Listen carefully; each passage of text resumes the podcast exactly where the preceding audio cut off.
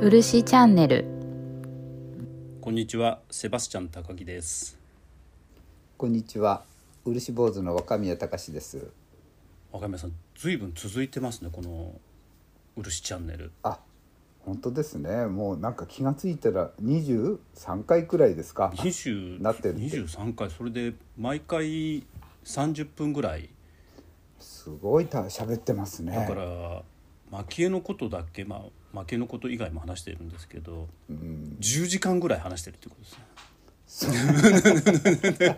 異常以上でですす、以ね。上です。絶対おかしい人たちですね。あの、うん、この人たち何やってるんだろうって、あの聞いた人 思い本当まですすよねね。。急に見た人は頭おかしいんじゃないかって思そうわでれすますよよねね。。もう蒔絵って何みたいな人。うん、いやいや本当ですよねば。っかりなんですけれどもあのちょっと最近思ったんですけれどもはいちょこちょこですねはい。消えって何っていうのを挟んでいかないとああ。さっき言ったみたいに、そうでいすねきなりもう今日はリンパのなんとか今日は発電の超どうみたいなそれこそもうわけのわかんなそういですね話になっちゃうんですけれども、あの蒔絵って「まく」っていう字から来てる、そうですはいと思うんねですけど。種まきのまきはいですね。あれってということは蒔絵っていうのはやっぱりそもそもは金粉をまくっていうあ、そうですね。あの金粉まうんうんうんくからまき絵、まいて絵にするからまき絵なんですね。だから絵っていうのは割と重要っていうことなんですよねきっとそそそうそうですね。うするとまあまくからというわけですから、まいて絵にするっていうわけですのはいえで、負けっていう言葉自体っていつぐらいから使われてるとかってうーんどうなんんでしょそれちょっとああのの調べてみたいなと思ってう。私もあの詳しくはないんですけど、まあ随分古くから使われてると思うんですけど。うんうんなんかあの輪島の古い資料だと「病菌」って書いてあるんですよね。うん病菌ですか描く描く菌って書いてあるんですね。あーあええええの不下氏軍師って大正時代にまとめられうんうたん資料があって、そこに輪島市内のどの地域にどういう職種の人が何人いて、いくらその稼いでるみはたいいええな資料があるんですええね。それには「蒔絵」って言葉が出てこなくって「病菌」って書いてあるんですよそう。なんですかこれ昭和何年かに出された本ですけれどそうすると、まあ、例えば「蒔絵」っていう言葉にしても「螺鈿」っていう言葉にしてもどっかで定められたんですよね、きっと。そうですね意外に私もそれは知りませんでしたけど今度じゃあちょなっんと調べておかないといつぐらいなんですかねまああのこの前執行士学会なんていう学会があって、ええーとそれは三井記念館で今、はい大蒔絵展蒔絵展っていうのはまあ終わりましたですけど、あれやってた時に、そこに漆に関わるいろんな先生方が集まって、でその中の発表で、あの MOA という美術館の岡田先生っていう方がいろいろそういう基本的な技法の名前についてなんていうのをこの前あの論文でお話しなさってましたけだからあどの漆芸っていうその漆と例えば蒔絵はとい螺鈿っていう言葉の関係性がいまいちいつも分からなくなっちゃうんですけれども、あそうです、ね、漆っていうのが一番大きなジャンルっていうことになりますよねきっと。そうですねただ、その場合でも蒔絵がついてると、い、ちいちその漆芸品だとは歌ってないというか作品名にですねあのでも蒔絵も漆芸の一ジャンルそうでですすよねね本ええ当は、まあくくりとしては、まあ漆芸の中の、まあ、一つの技法というふうに捉えてはいるんだけれど、どっちかというと蒔絵の方が有名というだからあのか海外では蒔絵っていうのそうが一大ジャンルみたいになってるってそうですねいうことなんですよね。はいはいただあの技法だけ考えると漆芸っていうでっかいジャンルがあって、そはいのはい漆をまあ接着剤としてその金を貼り付けるというか金で絵を描く技法が蒔絵っていう技法になるっていう、そういうことですでねそれの、まあ、貝であるとか、えー、とそはいの他、えー、異素材っていうのをくっつけるっていう技法が螺鈿っていう技法になりますよねきっと。そうですね螺鈿螺鈿とか、はまあ象象眼眼とかですね、あと螺鈿と象眼ってどう違うんですかまあ、象眼は螺鈿だけじゃなくて、えあのいろんな貝だとか、あ貝以以外にも外のものもあの金属なんか、はい、くっじつゃけそうですね金属だったり、なんでしょう石だったり、なんでしょうかね、まあ貝以なるほど外螺鈿以外のものも、そうすると象眼だとえーと前回紹介した本阿弥光悦のあの船橋のすずり箱に関しては、い鉛の板が、あのはい、蓋に斜めに走ってましたけどあれはじゃあ象眼そのう技ですね法っていうことになるんですかうーんそこは難そこ難しい、ですそこね難しい、うん象眼ってなんかこう埋め込んでしまうというああなるほどなんか表うんうんにうんそんなにまあでもこれも何とも言えないあかーななるほど中国の古いのは象うんうんうんう眼んでみんな出っ張ってるんですよね。ですけど日本に入ってくるとその象眼っていう言葉かたどって埋め込むみたいなあの漢字で書くよそううでにすねかなりしっかり埋め込んであるのが象眼という感じで、ただべったり貼ってあるのを象眼とははい言ってないのだろうかどうだろうかというところでしょうかだからね。そのあたりの曖昧さっていうのが非常に私たち素人にとっては分かりにくくなっていてあそうですね、ですけど螺鈿っていうのはあの貝殻限定っていうことなんですよね。そうですね螺鈿は、まあ、技法の名前でもあるし、材料の名前でもあるしといそうなうんでとすこよねろでしょうかね。だからはいいやそうするとシンプルに考えると螺鈿っていうのも象眼の一種なのっていうふうに思っちゃうんですけれどもあ象眼の一種と思ってもいいかもいしいれないんでしょうけれどただ薄いのを貼ったのを象眼とはあまり言わないんですなるね。ほどただあのい何ミリ以上とかうん規定はないですから規分定かはんないないですけど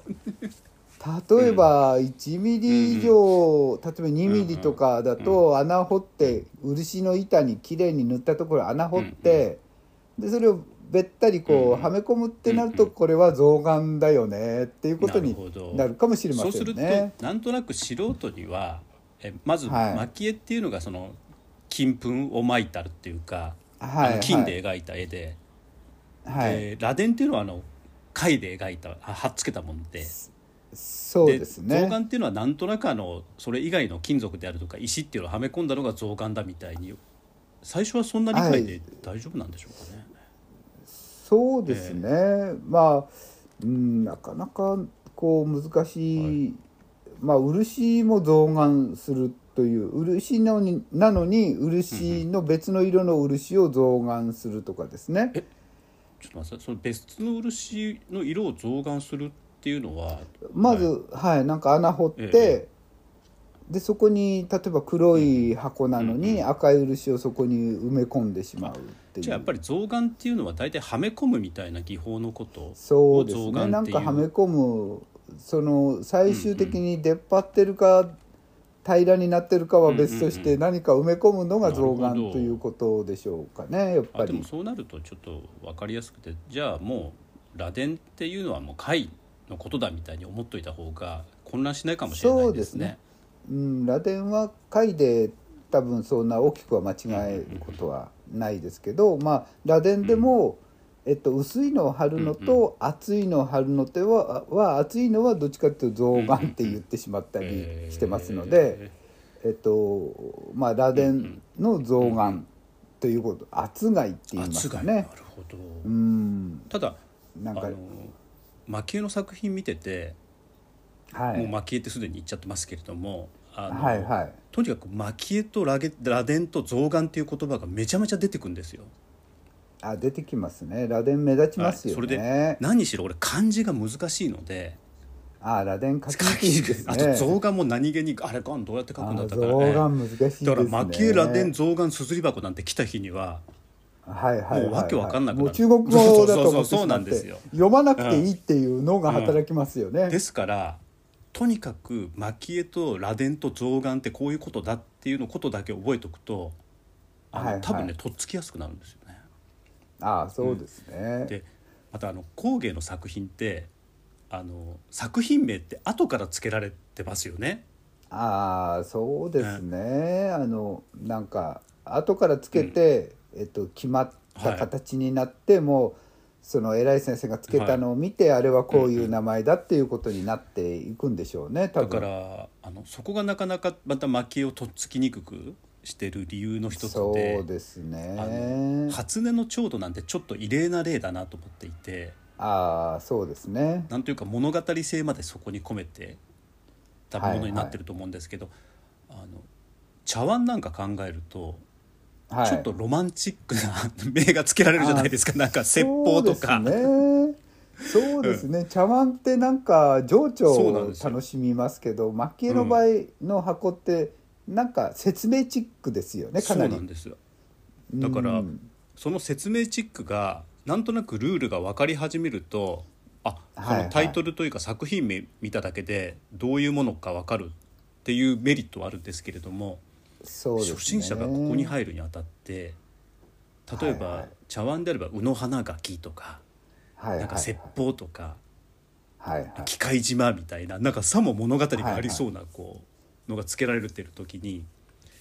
今日これからご紹介いよいよあの本題に入りますけれども、はい今日これからご紹介する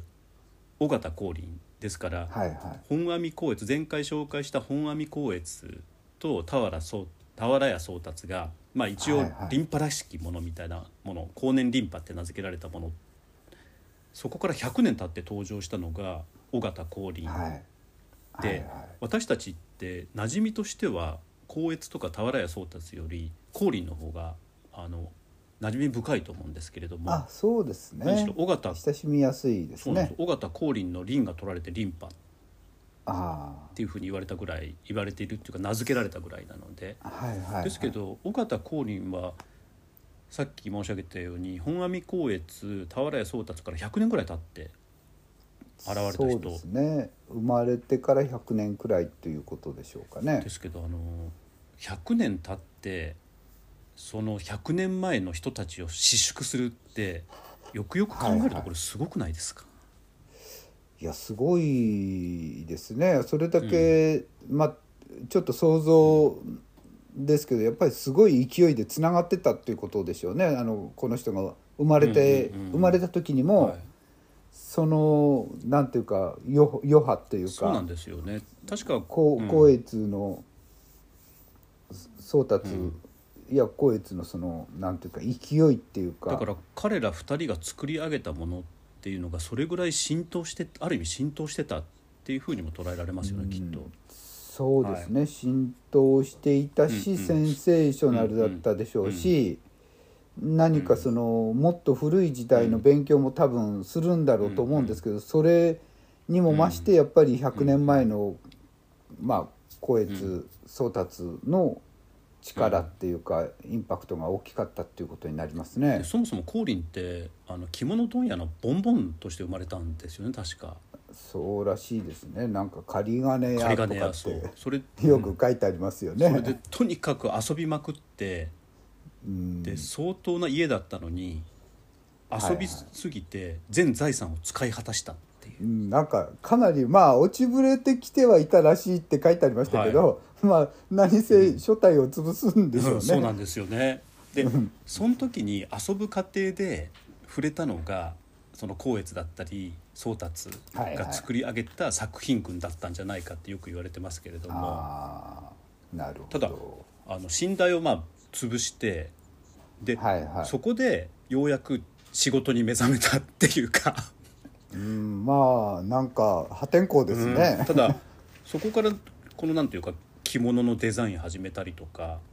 はいはいはあいるいは弟の健山と組んで焼き物始めたりとか、はいはいで。それでまたあの潰れ潰れ切ったというか落ちぶれた身を立て直しちゃうっ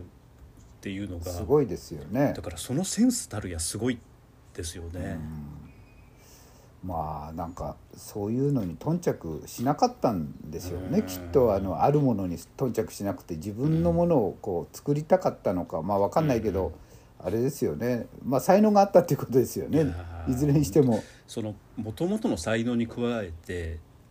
うんこの自分の身を潰しちゃうほど遊び尽くしたことによって得たものっていうのが、 それが結実したのが、 まあ、まずい例ですね、それはねいやあんまり人に言えない いやーそういう自分の子供には絶対言えないやつですそようねいうそれ人生をちょっと送ってみたいなとなんとなくこうね あの思いますけれどもいずれにしてもそんな光琳がえー作ったですね、まあ、はい僕はやっぱりその工芸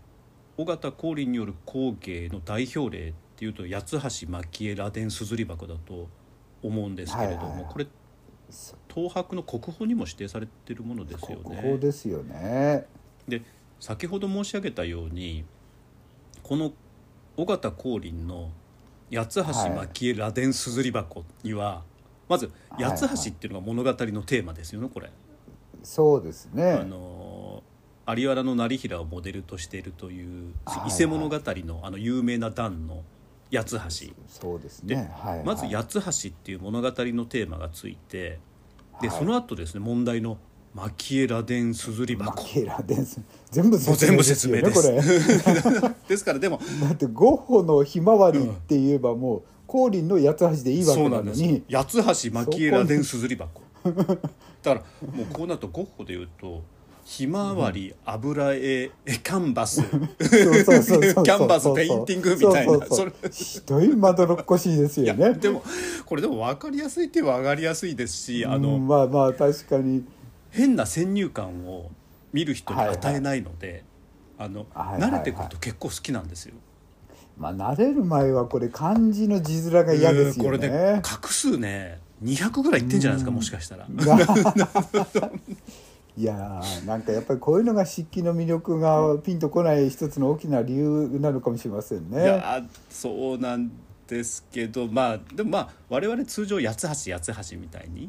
そうですね、八つ橋なんて言ったりするんですけれどもそうするとあの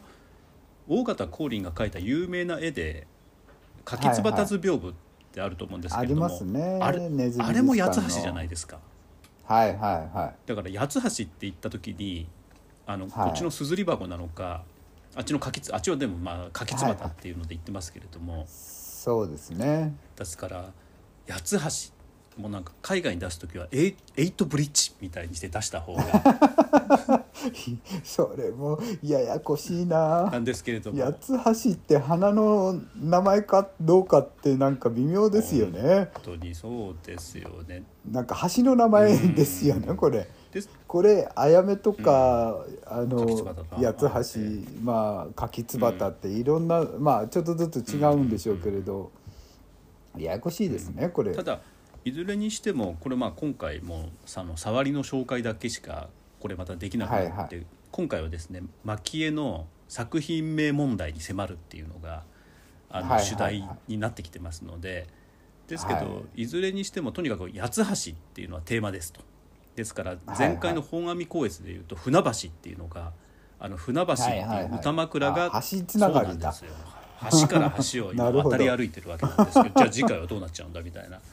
ね やばいですね。ですがいずれにしても「八つ橋」という伊勢物語第9はい弾、はい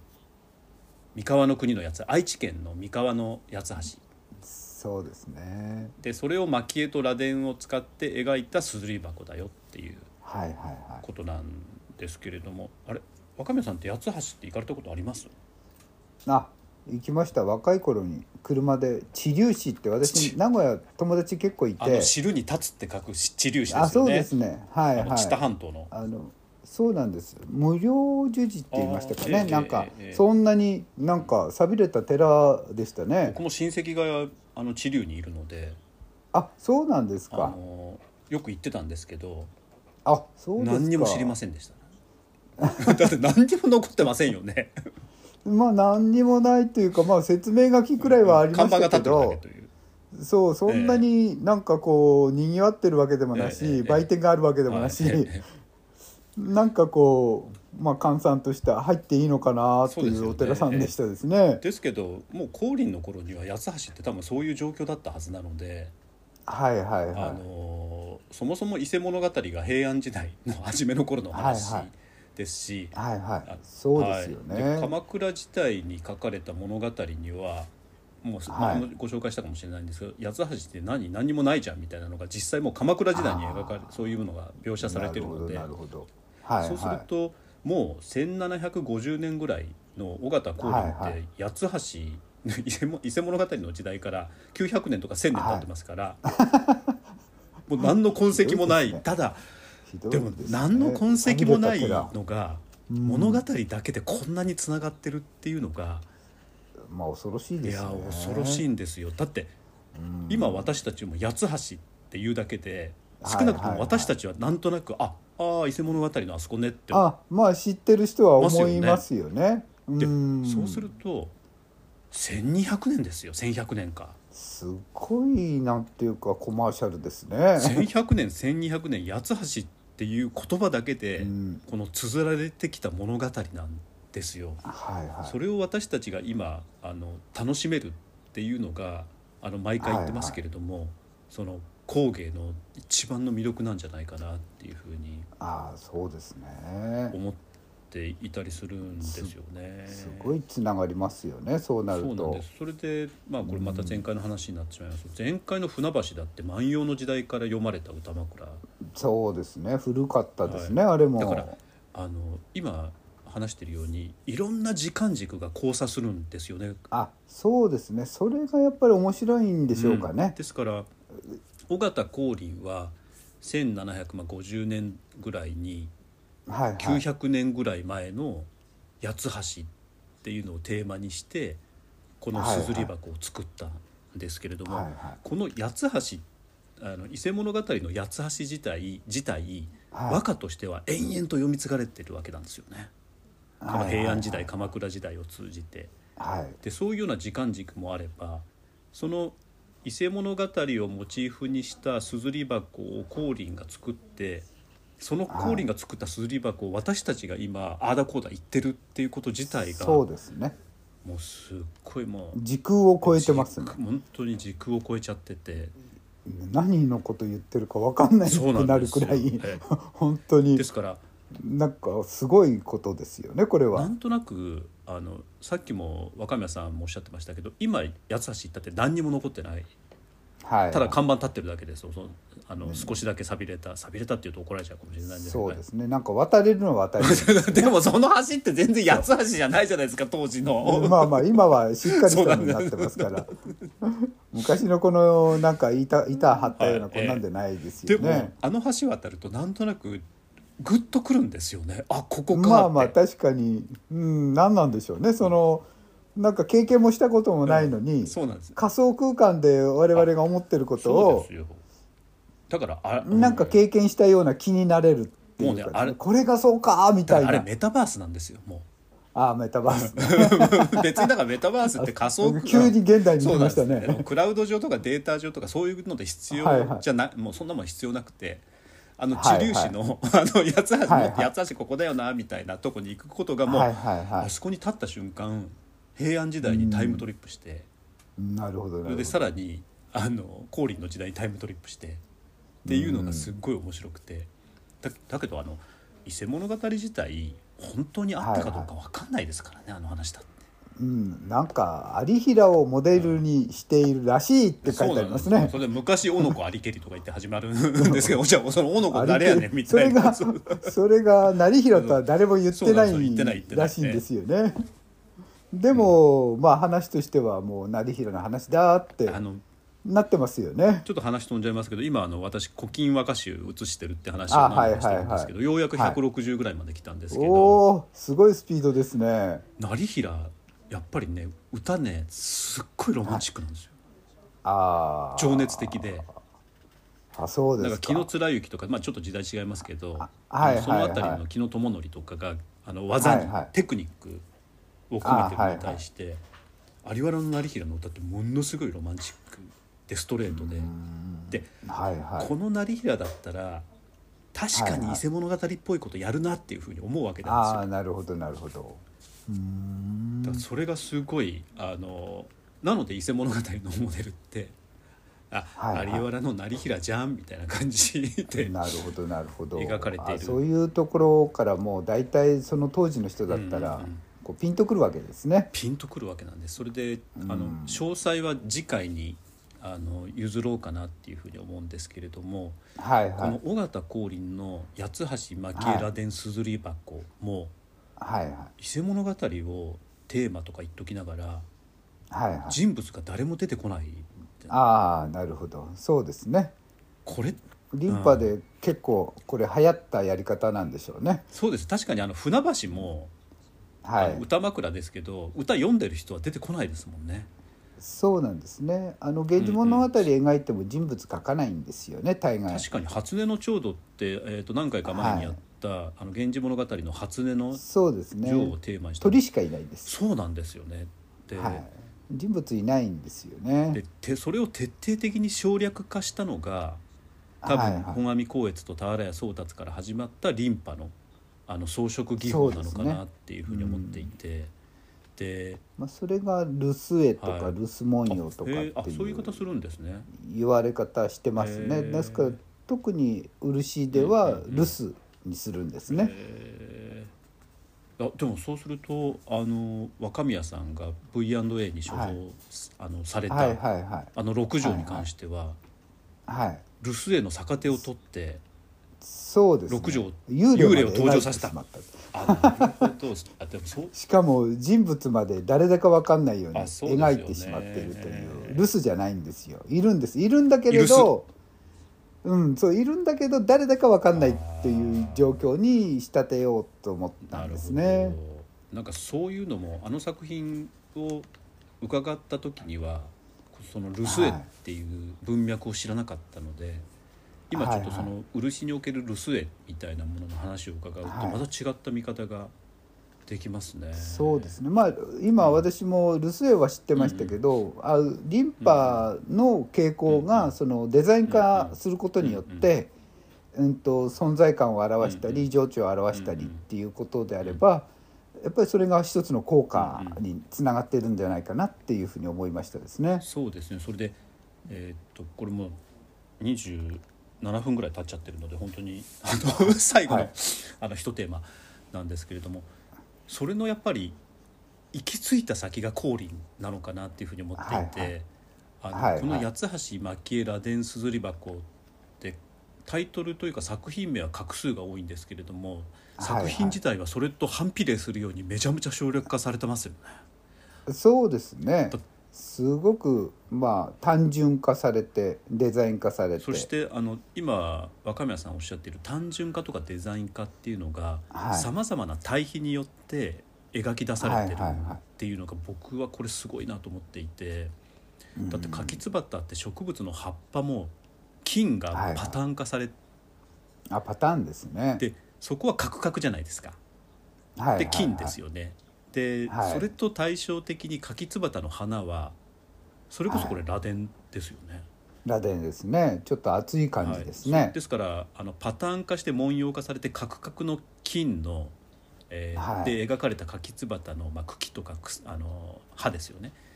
はいそれと対照的に螺鈿の光を利用してもやもやっとした感じ、しかもあの花はだから丸みでしかないっていうそうですねなんかすごく抽象的でそすうなんね。しかも、あのうん全ての葉とかに一個一個、あの花弁というか花がついてるわけじゃなくて花がわっとこう右下にまとまってるんですよね。うんまあそうですねこれもかなりのデザイン化ではすいね。であのカキツバタの茎とか草っていうか葉っぱがものすごくパターン化されてるんですけれども、はい実は螺鈿でこう書かれたというか貼られた花とか花弁,、は花弁ってあの実はパターン化されてるようで一個一個違ったりするんですよね。ああそうですねだからそういうような対照的な表現っていうのがこの八つ橋の負けら伝説り箱って読んでるだけでこう舌がこうなんかこうね、はいはいゴロゴロってなりそうですけどには 込められてるっそうですねていう話を次回しようかなっていうふうに。ああなるほなるほどなんですもう30分なんかまた、えー、ほんえらいことですねそうなんよまたあの相変わらず本題に入る前にどもう八つ橋、はいなかなかこう今入り口入った感じそうなんで。ですで、あのこれもうとにかく繰り返して同じことをしつこくやっていかない と、そうですね蒔絵に関しては本当頭に入らないので、うん難しいんですよねまあ馴染みがないっていうかですね鑑賞の方法がわからないというかですでねす、けど今日一つだけあのもしまだ蒔絵のことに馴染んでない方がいらっしゃったら、はいあの作品名はなんというかあのモチーフと技法と、まあ、その形状というかジャンルみたいなものが込められてるからそれ見ると全部種類が分かるっていうふうにだけ覚えて帰っていただくと全然違うと思うんですよね。そうですね、どうしても工芸品なので用途みたいのを書きたくなるんですよあーなねるほどすずり箱だとか手箱だとかですねでも机だとだかいたい最後ですよね。なんとかなんとかときてすそうずり箱とかそうですねで最初はだからやっぱりテーマが多いんじゃないですか。そのさっきの船そ橋とうかですね最初はまあタイトルというか、ええええ衣装衣装的なものそうでですしよょうねかねはいで前々回だから申し上げたと思うんですけど魔球はとにかく横軸と縦軸があってではい横軸の技と縦軸の物語っていう2つ楽しむ楽しみ方があるっていうふうに申し上げたと思うんですけはれいども、はでもその横軸と縦軸と両方ともこの作品名には入ってるきっと「八つ橋」っていう物語を蒔絵と螺い鈿そうですねという技を使っはいてすずり箱に落とし込みましたと。はい、はいはっていうふうに思ういなかなかうん難しいというそうなかん高度ですねだからあの織物なんかも多分そうなっだってー染め物とかそうですね延々とこう装飾の技法だ刀なんかもそうなんですよそうですね。ああそうですよね工芸はい品どうしてもこうなるんでしょうね、うんでもそれだけ分かってるとあの私たちはいって作品名って通常の現代アートとかみたいにはいはい物語性が込められたりとかなんか作者の意図が込められてるっていうふう読み解きをしようとしちゃうのででもはいはい工芸品はそうじゃないんだっていうふうに思ってみるとだいぶ気が楽になるんです実は。そうですね、慣れると慣れると分かまりやすいああのパターンがうん分かるとあと解釈しやすくそなうりまそすれねとあの今若山さん解釈しやすくなるというふうにおっしゃっているように、はいあの解釈をディレクションされないので非常に気持ちいいんですよ。ああなるほもうど自分でこの八つ橋っていうことを学んでそうするとはいこれが八つ橋なんだっていうふうの勝手に、うん勝手にって言ってたらあれですねあの自由自在に解釈できるようになるのでそうですね、自分が思い描いたようそうなんでにすこの中に自己投影していけるわけですからでそれは楽しいっていうか自分がここの橋を渡ってそうでするよかのようにこう想像してもらって、だから工芸っていろんな楽しみ方ができるっていうのでさっきあの古今和歌集の話しましたけど古今和歌集学べはばい古今和歌集を学んだ分だけ工芸って楽しめるのでああそういうことですね。だけど古今和歌集学んでなくても十分楽しめるっていう楽しみ方もあっはいてはいだはいからどんどん何か自分が得た知識っていうのをそこに投影できるっていう楽しみ方ができるっていそうですね分かれば分かるほそうどなんですプラスの情報が得られうんれば世界が広くそうななんでるすということになりますねだか。ら登れば登るほど頂上がう高んく見な晴るらし良くなるというかはいそうですね。まあでも本当にこれうん工芸の面白さですあー確か。にそねうですねですから僕も死ぬまでになんとかあの21い古今集古今集はもう古今和歌集古今和歌集はもう100日で終わりますあとえっ、 とあとですね14あと70日ぐらいで終わる予定ですもすごいですね。じゃあもう春過ぎてう今夏に入りました夏に入りましたはか。い そうよそううやでくすよか。うやく夏に入ったみたいな春もなんか上下とかあるん春ですよ上下がね。ありますで下になると桜ばっかなんです梅桜って梅出桜てくるんですね梅。桜いよいよでもじゃあ柿つばたとかあそ出うなてくんるんですでよすかねそうなんですまさ夏にまなさると、ええうんで夏やっぱりあの昔って早いので早いですね5月打つ期からもう、あの夏の走りになってるんだなとかって、そうですね頭の中ではなんとなく理解してたんですけど、なんかアジサイそうとなんですかよも出てくるんでしょうね、こうやって書いてると改めて、はいはいあ旬ってそういうことかってうん思いますね。いやなんかちょっとまだ錯覚してしまうんですけどね、おあの茶道ではちょっと先取りなんて言いますけどでもなんかやっぱりそれが日本文化なんだなってちょっと思いましたね。はいはで必ず夏に入ったのにいはいはいなんでしょうねあの間違った桜がまだ咲いてるとかって読まれちゃうんですよ、はいはいお前、はいおは前い間違えてるよって言われちゃうんですよそれでああそのなるほ桜に対 してだからみんなが一斉に咲いてる時に咲くと目立たないから今頃咲いたんだろうお前とかそういうこと言われちゃうんですよ、はいはい桜がどなるほ どでなもるほそどれがすごい面白くてなるほど人に例えちゃうんそうなんでですねす何でも結局はそういうことなんですもう目立ちたいんだろそうなんうですとかですねねそんな桜は気はさらさらないのにたまたま日照時間が短かっただけだと思うんです けどなんですけどそれも「あ人に例えられてあ」みたいな「お前そういうやつだろ」みたいに読まれちゃうのがすんごい面白くてだからまあその自然を人に比喩するうってんはいえええいえう感覚が面白いっていうかですね巧みですよ本当にそうだね。と思います、はい、ういやんそんな話をしてるうちに今日はなんと35分をおはうい過ぎてしまいました来ましたですね。ですから次回はこれあのパターン化してますけどもうすぐ八つ橋に入って、もう八つ橋の技をちょっとご説明いただきながらは少いしはい私も伊勢物語の勉強をしてきますので、はいそのあたりも解釈というか読み解きをしていければなというふうに思いますので、わかりました。では、はい若宮さん今日もありがとうございました。あこちらこそありがとうございました。